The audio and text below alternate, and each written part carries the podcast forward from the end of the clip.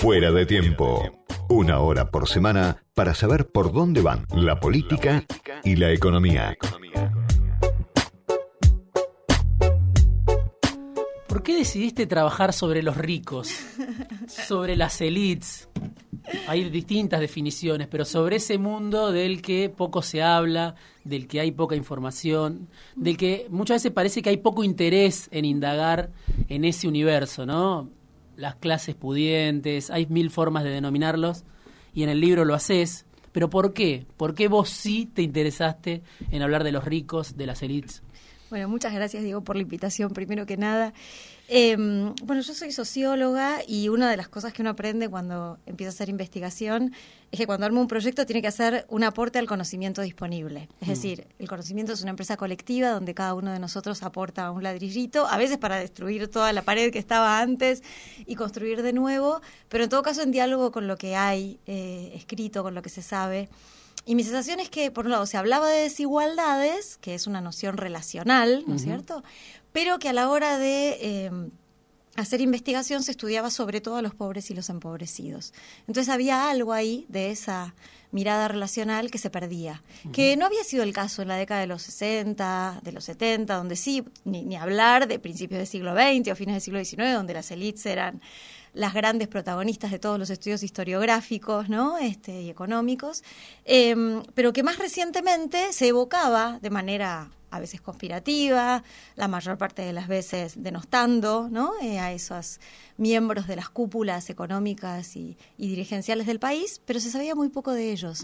Y para mí era importante que la sociología, que trata de enfriar los objetos, mirarlos de manera más ecuánime y sobre todo recoger evidencias empíricas para poder ofrecer interpretaciones nuevas, abordara esas cuestiones. Y efectivamente una de las primeras cosas con las cuales uno se encuentra es que es un zafarrancho de términos, ¿no? Que oligarquía, burguesía nacional, círculo rojo, clase dominante, dirigencias nacionales, este, políticos, medio que da todo igual, y entonces parte del trabajo es poner un poquito de orden ahí. La que habla es Mariana Heredia, socióloga, investigadora del CONICET, profesora de la Escuela IDAES de la UNSAM, de la Universidad de San Martín, trabaja desde hace dos décadas aproximadamente sobre las élites argentinas y publicó hace poquito un libro editado por Siglo XXI que se llama el 90, es una pregunta, el 99% contra el 1%, ¿por qué la obsesión por los ricos no sirve para combatir, la desigualdad? Ya desde el título dice muy claramente eh, Mariana lo que, lo que plantea este libro, que es una investigación, que tiene mucho, mucho trabajo, que es resultado de muchas entrevistas y que además, bueno, se mete, por un lado, con el debate global sobre la desigualdad, por otro lado, con los ricos argentinos, ¿no? Las élites argentinas. Te quiero preguntar algo que marcas en el libro que decís está naturalizado, ¿no? Ese doble estándar. Y también tiene que ver con esto, con el porqué que, que, te preguntaba al comienzo. Vos decís, los grupos de poder, los grupos que, que tienen el poder en la Argentina, los grupos superiores, tienen la prerrogativa muchas veces de indagar sobre los que menos tienen, ¿no? Y eso explica la eh, sobreabundancia de investigaciones sobre la pobreza, sobre los movimientos sociales, sobre los piqueteros, sobre los planes, de dónde vienen los ingresos de los que viven en el borde. Pero no hay, ¿no? Una investigación de la misma envergadura sobre las élites. Se investiga mucho sobre los que tienen poco y se investiga muy poco sobre los que tienen mucho. ¿Por qué pasa eso? Uno puede entender que la nación, que está mencionada creo en, el libro, que, medios grandes eh, no eh, aborden esa problemática, pero ¿por qué la sociología no lo hace, la academia no lo hace, los periodistas progresistas no lo hacen, ¿no? ¿Por qué se, en general estamos hablando, ¿no? ¿Por qué se aborda tan poco el mundo de los ricos, pensás vos? Por un lado, porque es más difícil, ¿no? Hmm. Son menos acogedores a la hora de recibir a los investigadores y de ofrecerles datos sobre sí mismos. Y además, cuando ofrecen esos datos, en general controlan muy bien qué es lo que muestran de sí, ¿no? Ahí está la revista Caras, ¿no? Las publicaciones eh, para los hombres de negocios, donde siempre aparecen como personajes felices, exitosos, ¿no? Ecuménicos. Eh, y cuando uno los mira más de cerca, como cuando uno mira de, cerca cualquier objeto, lo humaniza. ¿no? empieza a ver sus, sus defectos, sus debilidades, ¿no? Este, sus historias, sus heterogeneidades. Eh, y te decía que eh, esto arranca como, como una investigación que notaba una, una vacancia y también de una gran sorpresa, ¿no? Cuando yo empecé a hacer investigación sobre las élites en Argentina hace efectivamente casi 20 años, me imaginaba, como, como de algún modo plantea la literatura internacional y, y la literatura que estudiaba estos temas para los 60, que los ricos eran aquellos que se reconocían como tales, que se pavonaban, ¿no? No sé si es, el verbo, pero en todo caso mostraban de sí en, el espacio público su belleza, su riqueza, su, este, su éxito. Y, entonces, y pensaba además que eran los hijos de las familias tradicionales, ¿no? vinculadas al campo, que desde siempre habían logrado acumular y retener riqueza. Entonces me compré un trajecito rosa y me fui a la sociedad rural y entrevisté ahí a sus presidentes que efectivamente me recibieron con su vajilla ¿no? de plaza de, porcelana en un, en, un petit hotel de la calle Florida. Fue una situación muy grata. Se reconocían ellos como parte de las dirigencias del país, estaban compungidos por la situación que atravesaban los argentinos. Y días más tarde fui a ver a los representantes de la banca, ¿no? Y, algunos años más tarde a los dueños del el principal diario financiero del país. Y el contraste era impresionante, sobre todo era impresionante cuando lo miraba a la luz de eh, el éxito o el fracaso que habían tenido esas actividades, ¿no? Mientras, como te decía, los señores del campo se regodeaban en esa riqueza tradicional, cuando yo miraba cómo les había ido, me daba cuenta de que no necesariamente eran tan ricos, de que no necesariamente se habían reproducido en el tiempo con tanta eficacia, de que sus representantes no llegaban con tanta facilidad a eh, conseguir lo que querían con las autoridades políticas del momento. En cambio, eh, los representantes de la banca y muchos de los dueños de los grandes eh, bancos eh, privados, socios de los bancos internacionales, estaban apostados en lugares ignotos, ¿no? en departamentos que yo no podría volver a ubicar, en oficinas desangeladas, incluso la sede de este diario de las finanzas tenía unos potus que caían, ¿no es cierto?, con sus tallos así este, por las por las eh, por los balcones, en fin, una,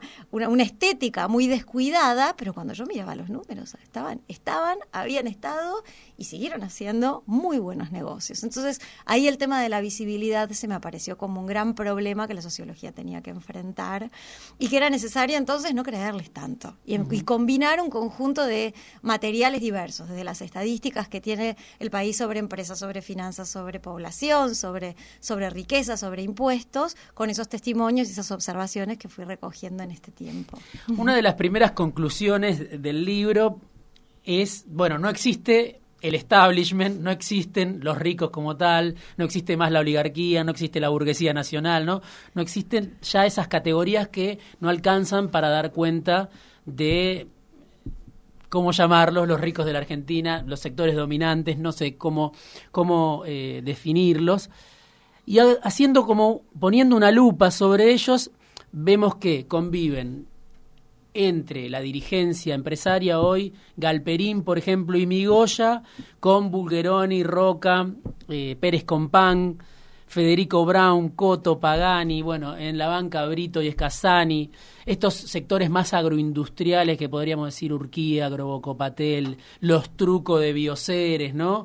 Este, bueno, sectores eh, de avanzada en cuanto a la tecnología, la biotecnología. Eh, este, este distinto grupo de familias tiene intereses disímiles, coincide en algún momento, cada uno está en su propio sálvese quien pueda. ¿Cuál es la conclusión que, vos sacás? Bien, ahí la, la, perplejidad que transmití sobre existen, no existen, ¿no es cierto? Seguramente es la que va a acompañar a, a, los posibles interesados por el libro. Y un poco la respuesta que les da el libro es depende. Existen y no existen, depende cuál sea la pregunta. ¿no? La noción de 1% o la noción de clase dominante o la noción de rico termina obturando la discusión más que abriéndola. Nos convence de que hay un grupo, que son todos iguales, que todas las desigualdades confluyen en ellos, que la mm. única solución que tenemos es combatirlos, ¿no? Y desentiende que hay, digamos, se desentiende de la idea de que hay distintas formas de eh, desigualdades, distintos mecanismos de acumulación, de poder, de bienestar, de eh, prerrogativas más o menos confesables de riqueza, de distintos tipos de riqueza o de origen de esa riqueza, y que si uno puede ser más sofisticado en esa diferenciación, tal vez los odie menos, pero pueda disciplinarlos mejor, en todo caso pueda integrarlos mejor a un proyecto de bienestar general mm. eh, donde formen parte, y no necesariamente como ocurre muchas veces con las clases más altas argentinas, uno, no se sientan parte de ese 1% de esos ricos, porque una de las primeras constataciones era que yo me encontraba con esta gente en grandes corporaciones, en los hoteles de lujo, ¿no? en, en fiestas muy distinguidas y nadie era parte de la clase alta argentina. Por ahí te confesaban que conocían a alguien en alguna parte, ¿no es cierto? Pero nadie se reconoce o porque viene de sectores más modestos, de las clases medias laboriosas, o porque se siente en una posición muy inestable y entonces siente que hoy está acá, pero mañana puede no estarlo más, ¿no? Eh, y entonces, bueno, frente a eso, la necesidad de precisar esa reconstrucción. Y en el caso de la riqueza del capital, precisar de dónde se origina y qué consecuencia trae para el resto de los argentinos, ese modo en que se origina y se destina después el capital.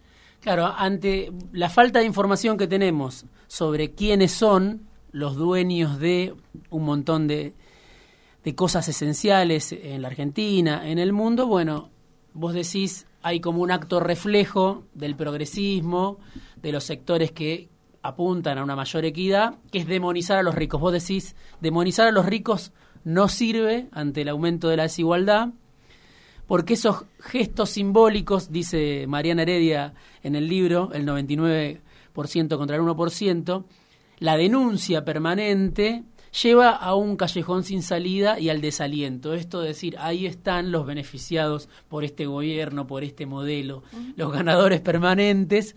Vos decís, eso no va más, no sirve más o en realidad nos lleva hacia la impotencia. Bueno, a lo mejor sirve para que uno se sienta, se siga sintiendo parte de los buenos, quede mm. reconfortado con la vida que tiene, ¿no? Se satisfaga en ese odio, sintiendo que hay una frontera que nos separa y nos deja a salvo de ser parte de los garcas de este país.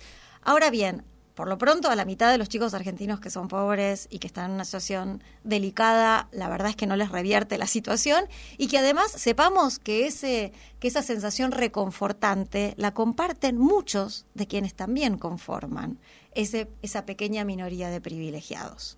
¿No? O sea, creer que uno no es malo, hmm. creer que uno no forma parte de esas minorías, no necesariamente alcanza para no ser parte de ellas. ¿no? Eh, y a la vez sirve de coartada para el 2, el 3, el 4, el 5, en todo caso, todo el entramado de eh, contadores, ¿no? administradores de empresas, gerentes, que forman parte también del modo en que se estructuran y se reproducen las desigualdades. Se resuelven problemas intentando acumular ventajas. Hay algo también, yo digo en el libro, de mirar a las clases más altas, que no es solamente mirarlas a ellas, es mirar también cómo se estructura la ambición. Mm. porque muchos argentinos quieren acumular mayores capitales económicos y entonces por eso evitan quedar en la moneda local y se fugan al dólar o evitan dejar sus inversiones en el país y prefieran colocarlas en el extranjero, ¿no? Em, entonces eh, mirar a los, a los ricos permite también ver por qué mucha gente prefiere mudarse a un barrio, un barrio más seguro, pagar una escuela privada para sus hijos, ¿no? Eh, eh, huir de las instituciones públicas porque cree que ya no le ofrece servicios satisfactorios. Y más allá de esas personas, si esas personas son buenas o malas, esas prácticas contribuyen a la, a la reproducción y el reforzamiento de las desigualdades sociales. Entonces, me parece que hay algo de eh, esa emotividad que tiene hoy la discusión por las desigualdades sociales, que efectivamente solo sirve para reconfortarnos, no para revertir las condiciones de vida de aquellos que están pasando privaciones o que trabajan de manera denodada para tratar de no caer. Estamos en una época, ¿no? En la Argentina, en el mundo también, pero en la Argentina donde, claro, estamos saliendo de ya estamos muy lejos de los años del crecimiento de las tasas chinas kirchneristas, pasamos por el gobierno de Macri, la pandemia enfrente de todos, la inflación, ¿no? Todo lo que lo que sabemos. Y en ese contexto es que aparece, por ejemplo, el impuesto a las grandes fortunas, en ese contexto es que aparece la discusión sobre la renta extraordinaria y también hay debate global, ¿no? Como vos lo mencionás, eh, el trabajo de la obra de Piketty, o sea, todo lo que apunta a la desigualdad. Pero vos planteás, bueno, en este contexto hay que buscar otras maneras de tratar de paliar esa desigualdad, ¿no? Ya no es el capital y el trabajo la única disputa, la puja distributiva, la única disputa, sino que hay otras formas de apropiación, de generación de riqueza que, bueno, hacen que quede viejo, ¿no? Eh, todo el, toda la sabiduría, ese arsenal simbólico que teníamos para hablar de, la disputa entre ricos y pobres, entre trabajadores y, y, capitalistas y patrones. tal cual, hay un montón de equivalencias que nosotros reproducimos a veces eh, sin tener conciencia de que la historia imprime transformaciones, no solo en la vida de los trabajadores y de las clases medias, sino también en eh, la acumulación de ventajas y el ejercicio del poder por parte de las élites. Entonces, el gran movimiento del libro es historizar el capital, el bienestar y el poder. Y una de las cosas que subraya es que la asociación entre capital y empleadores es errónea. Efectivamente, hay grandes dueños de empresa que tienen eh, gran cantidad de trabajadores, pero esa no es la pauta dominante. Mm. ¿No? Eh, apenas el 40% de los ocupados en la Argentina tienen un patrón privado y la mayor parte de esos patrones privados tienen establecimientos pequeños. Entre los grandes ricos argentinos hay muy pocos empleadores como Coto. Son más bien una excepción. Muchos de ellos o se desprendieron de sus activos y entonces viven de colocaciones financieras o tienen otras formas de realización de riqueza que no necesitan contratar y explotar de manera esclavista a sus trabajadores. De hecho, les pueden pagar los mejores salarios y ofrecerles las mejores condiciones dentro del mercado eh, de trabajo hoy, ¿no? Entonces, hay algo de pensar la puja distributiva en el siglo XXI que obliga a que pensemos de qué hablamos cuando hablamos de sectores populares, que ya no significa trabajadores en relación de dependencia, y de qué hablamos cuando hablamos de sectores altos, que ya no significa necesariamente grandes empleadores. Es en ese marco que surge la propuesta de Piketty, de decir, entonces, hagamos una... Eh, contabilidad de la riqueza de aquellos que han acumulado grandes fortunas e impongámosles eh, grandes impuestos. El tema es que quienes acumularon grandes fortunas en las últimas décadas no necesariamente son argentinos ni latinoamericanos. Muchas de las eh, operaciones económicas que nosotros hacemos, desde eh, encender un iPhone hasta usar Word, pasando por comprarnos vestimenta de marca, contribuyen a una eh, riqueza que afluye, digamos, a centros eh, globales ¿no? de, del capitalismo no necesariamente alimenta la riqueza de los ricos argentinos. La riqueza de los argentinos no está necesariamente en Argentina, la riqueza de los ricos extranjeros muchas veces está en el país o afluye a sus arcas de actividades que se realizan en el país. Entonces hay algo de una dislocación entre capital y territorio que tiene que ser el punto de partida para pensar cómo reconciliar la acumulación de riqueza con el bienestar de las mayorías. Y en ese sentido una cosa es entonces imponerle eh, grandes impuestos a quienes ya pagan y quienes son muy ricos. Otra cosa es imponerle grandes impuestos a quienes no son tan ricos y en general evaden. ¿no? Mm. Eh, hay una mm. asociación entre rico y contribuyente que puede presuponer Piketty que nosotros no podemos presuponer tan fácilmente en América Latina, porque muchos de los ricos de América Latina no están registrados por el fisco o están registrados de una manera muy parcial en relación con su fortuna. Entonces, ¿de dónde extraen? Los eh, impuestos muchos países latinoamericanos como la Argentina, entre otras cosas de las actividades extractivas, que son las más fáciles de hacer tributar. Entonces está muy bien, apostemos a una redistribución anclada en los impuestos, sepamos que para resolver esa cuestión probablemente lo que hagamos es desarrollar más y hacernos aliados de las actividades que depredan la naturaleza. Sí, bueno, eso parece que no está en discusión, por lo menos en eh, los grandes partidos políticos, los distintos gobiernos, todos parecen estar de acuerdo con eso en la Argentina, ¿no? La pregunta ahí es la otra parte de Piketty que se olvidó, o sea, Piketty quiere hacerle cobrar impuestos a los ricos franceses para sostener el sistema de bienestar francés, mm. no para pagar RMI, ¿no? Mm. no para pagar lo que sería el plan social de quienes se quedan afuera. ¿Vamos a hacer eso acá? ¿Vamos a cobrar impuestos para pagar más planes sociales? ¿Ese es el, ese es el proyecto progresista? Vos decís que hay eh, aprendizajes asimétricos, ¿no? Como producto de la inflación, algo que, eh, si bien hoy es un fenómeno global, todo el mundo tiene inflación. Claro, la inflación argentina es otra cosa, como una historia mucho más larga, con un nivel mucho más elevado y vos decís, hay aprendizajes asimétricos, ¿no? Eh, aprendieron los ricos, los que son los dueños de la mayor cantidad de las cosas, a manejarse con la inflación de una manera y a usufructuar una ventaja a partir de la inflación.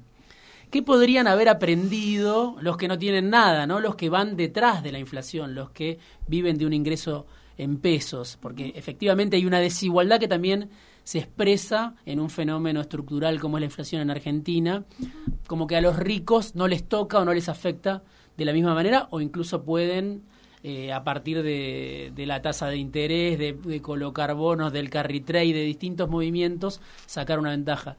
Pero ¿qué pueden aprender los que no llegan a fin de mes de la inflación o cómo moverse frente a la inflación? Una cosa que aprendieron y que está bien aprendida es que Contrariamente a lo que dicen los economistas, de mm. que la inflación es sobre todo un problema para los sectores populares, cuando uno observa muchos de los trabajos que se hicieron desde la sociología, desde la ciencia política sobre, sobre la inflación, lo que constata es que los sectores populares o los sectores medios le tienen tanto miedo a la inflación como a las políticas antiinflacionarias. Porque en mm. general las políticas antiinflacionarias han sido políticas de ajuste y han sido políticas contrarias ¿no? a los trabajadores y a los sectores populares. Entonces es muy delicado cómo se trata ese tema. La cuestión es que la inflación es una mala noticia, tarde o temprano, para todos. Creo que eso se podría haber aprendido y que seguir espiralando la puja de recursos, de ingresos, no va a resolver las desigualdades y va a seguir agravando la inflación. Entonces hay que buscar, como decías, eh, estrategias más creativas. Claro, en el libro se plantea la idea de buscar la equidad a través de otros mecanismos, ¿no? Eh, buscar la equidad a través de una mejora en los servicios públicos, buscar la equidad a través de otras formas que garanticen cuestiones básicas como la vivienda, el acceso al crédito, que ni siquiera se resolvieron en los años estos de los que hablaba de las tasas chinas de crecimiento kirchnerista. Seguía faltando, seguía faltando la vivienda en ese caso, seguía siendo un privilegio. Ahora, vos mencionás en el libro el tema de la autoridad política, ¿no? Ante este contexto, cómo interviene la autoridad política y decís, la política argentina se sigue asociando a los grandes carismas y a la audacia, inmune a las crisis y a las desilusiones, como que los argentinos o la dirigencia política al menos sigue apostando a que va a venir alguien un presidente que tenga lo que haya que tener o una presidenta que tenga lo que haya que tener y va a resolver esta situación ¿no? de carencia, de desigualdad, de privaciones, de, inestabilidad. Ahora, ¿sigue siendo así después de estos años, después de estos siete, ocho años, de 2015 para acá? ¿Sigue siendo así de que hay tanta confianza en la política como para que alguien pueda venir y resolver este cuadro estructural de, estancamiento o eso también es algo que quedó en el pasado? La idea de la confianza en que va a venir un presidente con carisma y audacia y va a resolver el problema y nos va a sacar del estancamiento. Viste, el debate de ideas puede servir para desgastar palabras o desgastar interpretaciones o para desplazar la discusión y entonces abrir nuevas alternativas y nuevas ideas, ¿no? Esa es la gran pregunta, me parece que encierra tu interrogante. ¿Cuánto esta desilusión que lleva varios años en torno a las figuras presidenciales puede dar lugar entonces a la construcción de proyectos de equipo de gobierno, de administraciones capaces de cumplir con las promesas que hacen los candidatos, o cuánto va a dar lugar ¿no? a una especie de reacción que caiga en la misma idea, mm. de que entonces va a ser el que eh, logre alcanzar eh, la presidencia, el que va a volar de un plumazo, ¿no es cierto?, todas esas herramientas que construyeron los anteriores para fundar una nueva sociedad. Ahí este de Hípola y, Liliana de Riz decían en un trabajo de los 70 que la Argentina tenía, que todas las fuerzas políticas argentinas compartían una misma ideología, que era que vivíamos en un país llamado a un destino de gloria, ¿no? que eh, así, lleno de recursos naturales, y a la vez que éramos un país decidible, que si alguien llegaba y entonces unificaba a todos los argentinos, íbamos a poder salir adelante. Algo que es bastante autoritario como discurso porque mm. supone que nos vamos a poner todos de acuerdo y subordinarnos todos a esa autoridad única. Yo creo que parte de lo que uno puede aprender es que hay algo de estas confrontaciones que tiene la política nacional que van a seguir. El tema es cómo aprender a procesarlas y tal vez cómo establecer algunos acuerdos mínimos que permitan, por ejemplo, que algunos argentinos no estén en condiciones como las que están atravesando hoy en día. Se me está acabando el programa, pero te quiero mencionar el coloquio de idea de la semana pasada. Eh, la consigna era ceder para crecer, ¿no? Después de un proceso donde se profundiza la desigualdad, hay un funcionario importante del Ministerio de Economía que es un fiscalista, Gabriel Rubinstein, él mismo en el Congreso fue y dijo, bueno, hay algo que está adelantado, todo está atrasado, los salarios, las tarifas, pero los márgenes de rentabilidad se adelantaron mucho en estos últimos años, tendrían que volver a lo que eran antes. Y por eso esa consigna también, ¿no? Ceder para crecer. Ahora, ¿qué podrían hacer los ricos si quisieran, si hubiera algunos o algunas entre ellos, aunque vos contás que es masculina sobre todo la riqueza en la Argentina, pero qué podrían hacer si quisieran salir de este estancamiento, hacer un aporte? Mencionás el caso de Warren Buffett, por ejemplo, los traidores a su clase que dicen vamos a hacer un aporte. Acá en la Argentina pareciera que no existen esos voluntarios diciendo voy a ceder algo para tratar de sacar a la Argentina de, esta situación. Mi libro anterior, cuando los economistas alcanzaron el poder, tenía un capítulo sobre la convertibilidad y mostraba cómo la convertibilidad no era un consenso, no era el resultado de un consenso. Era un acuerdo que los había atado a unos a otros. No los unía el amor, los unía el mm. espanto, ¿no? Mm. El espanto de la amenaza por venir, el espanto por salir de esa convertibilidad que, eh, como supimos después, eh, al abandonarla traía muchos riesgos, ¿no? Entonces, no sé si hay que esperar a establecer acuerdos, sí hay que, yo creo que tal vez algo del coloquio de idea da cuenta de una convicción dentro del empresariado argentino que atraviesa a eh, quienes invierten más en el sector agropecuario y pueden competir más fácilmente internacionalmente, o quienes están más volcados al mercado interno y están hoy logrando prosperar en condiciones de protección extraordinarias, que es que todo el mundo siente que sus ganancias son provisorias y que entonces todo el mundo en ese momento trata de sacar todo lo que puede y salir corriendo. Entonces, esa precariedad, esa sensación de provisoriedad es algo que yo registré mucho en todas las entrevistas que hice. Y también la incomodidad frente a eso, porque es la sensación de que solo se gana si uno se es un buen oportunista. Eso es un capitalismo de rapiña. Mariana Heredia vino esta tarde afuera de tiempo, socióloga, investigadora del CONICET, profesora de la Escuela IDAES de la UNSAM, la Universidad de San Martín. Se dedica a estudiar las elites, lo que pocos y pocas hacen y es autora de un libro que editó este año, siglo XXI. Es una pregunta, el título del libro, el 99% contra el 1%. ¿Por qué la obsesión por los ricos no sirve para combatir la desigualdad? Gracias, Mariana. Gracias a vos, Diego. Por haber venido esta tarde.